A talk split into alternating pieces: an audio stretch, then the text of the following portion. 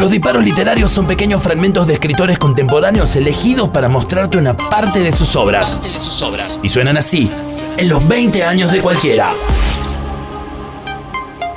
Noah Cicero es un narrador y poeta estadounidense. Su literatura se considera dentro del género de la ficción transgresiva y existencial. Es un miembro destacado de la comunidad Alt-Lit y un crítico feroz del capitalismo y de los Estados Unidos. Desde su libro La Guerra Humana, escuchamos los siguientes fragmentos en la voz de Pablo Durio.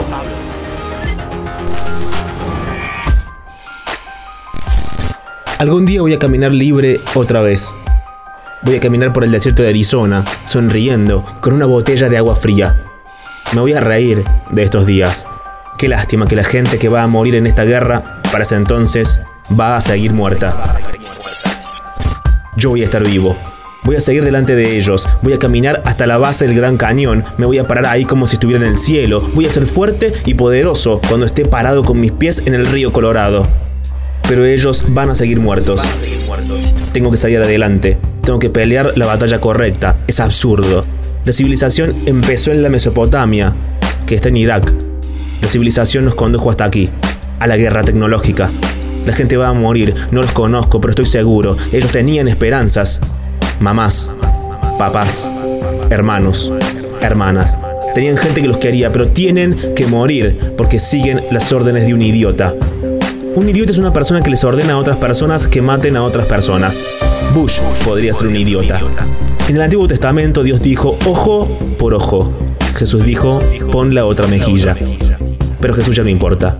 Especialmente para la gente que dice creer en Él. Los cristianos republicanos aman la guerra. También aman el dinero, odian a los homosexuales y a las chicas que se hacen abortos porque no tienen plata para criar a sus hijos. No conozco a Dios, no sé qué quiere. Dice que dejó un libro explicando lo que le gusta y lo que no, pero tiene demasiadas contradicciones y carece de veracidad histórica, como para que yo lo tome en serio. Crecí en la era de la información. La ciencia es mi Dios. Me enseñaron que solo la ciencia podía salvarme de los horrores de este mundo, no un Dios místico.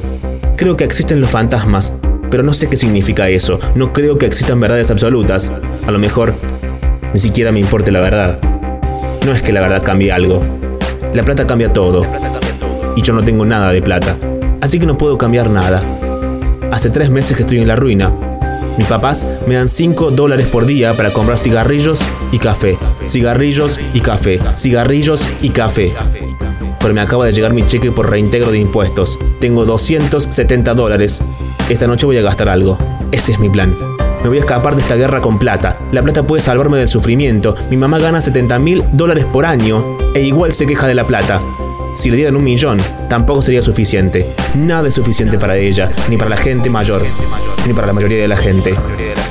Yo miro a la gente del mundo, están disconformes, nada es suficiente, no tienen paz. Quiero acariciarles la cara y decirles que todo va a estar bien. Pero sé que eso no va a ayudar. La existencia no importa dónde estés, es difícil. Y los humanos somos animales tristes.